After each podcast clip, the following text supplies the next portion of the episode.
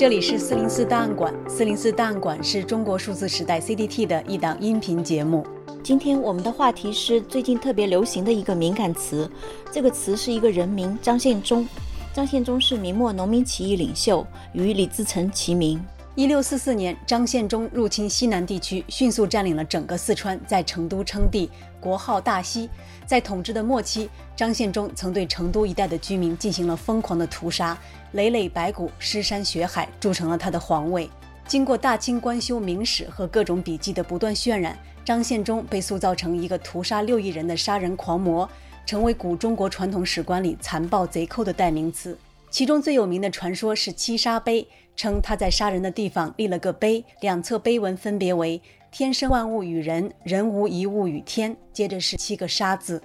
据考证，这个七杀碑应该是以讹传讹，因为后来在广汉出土了张献忠的圣諭碑，碑文却是“天生万物于人，人无一物于天，鬼神冥冥。”自私自量。无论这七个杀字是否出自张献忠之口，最近网络上流行的有关张献忠的梗，正是取自这杀气腾腾之意，用张献忠指代那些进行暴力犯罪造成死伤的人，特别是对社会不满进行无差别攻击的人。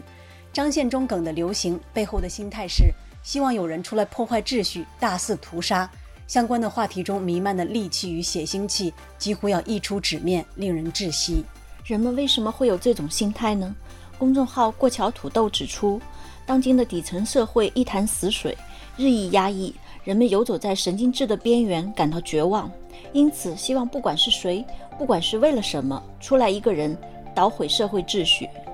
张献忠梗流行的背后，是目前民众的一种“管他之后会怎样，先砸了再说”，出一口恶气的心态，是借张献忠屠杀蜀人的记载来抒发自己对现状的不满，借古讽今。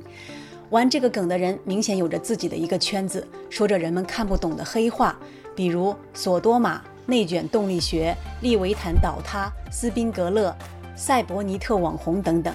还有一些张献忠的塑像照片，配以。不必时时怀念我，也不要指望我回来。我离开以后，你们就是我。这样的文字看起来令人毛骨悚然，这不禁让人联想到最近的数起无差别攻击以及杀人事件。本身就是弱者的人拿起了武器，攻击手无寸铁的更弱者。仅仅五月底六月初，就发生了安庆商业街惨案、上海复旦大学惨案、眉山理发店杀人案、柳州社区杀人案。江苏南京、浙江嵊州和义乌、湖南郴州、河北任丘等各地的杀人案，短短十几天内，恶性事件频发。隶属这些事件，感觉空气中都弥漫着浓浓的血腥气，令人无法呼吸。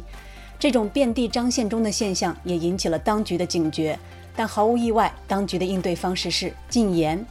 县中学、县中、县中事件、县中行为、遍地县中等，在网上都成了敏感词，敏感度很高。而县中学的敏感度极高，在全网禁发禁搜。以往百度一般通过反向优化及仅展现无关结果来实现禁搜，而县中学在百度搜索却是完全无结果，这代表其敏感度更高。微博虽仅屏蔽了“县中学”一词，但对关键新闻评论账号都进行了清理。其他平台则均无法将近期无差别攻击事件与张献忠相联系，并对献忠加行为或者事件、遍地献忠等进行了清理。例如，知乎不仅将张献忠完全禁搜，而且禁搜了匹配范围更广的献忠。部分历史相关内容虽未被删除，但却无法在 APP 内搜索到。抖音则采取了另一种禁搜方式，即所有关键词找到的内容大部分为不相关。问题是，这种遍地张献忠的对立社会中满意的戾气，是禁搜献忠学能解决的吗？在乱世的杀伐中，道德沦丧者风生水起，而坚守底线的人却惨遭屠戮。历史的天空中总是凤少秃鹫多，而在目前所谓的盛世，为何人们也是道德底线沦丧？什么样的事情随时都能在中国发生？中国人为什么会变成这样？献忠学的禁搜解决不了遍地张献忠的社会现实和张献忠梗的流行，不找出社会中戾气纵横背后的结构性、制度性的根源，从根本上解决问题，只用高压恐怖统治来封住说出真相的口。当高压控制到一定程度，这个社会就会像高压锅一样，到了临界点就要爆炸了。中国数字时代 CDT 致力于记录和传播中文互联网上被审查的信息，以及人们与审查对抗的努力。我们邀请您参加敏感词开源研究项目，为记录和对抗中国网络审查做出你的贡献。详情请访问我们的网站 cdt.media。本期节目就到这里，感谢大家的收听。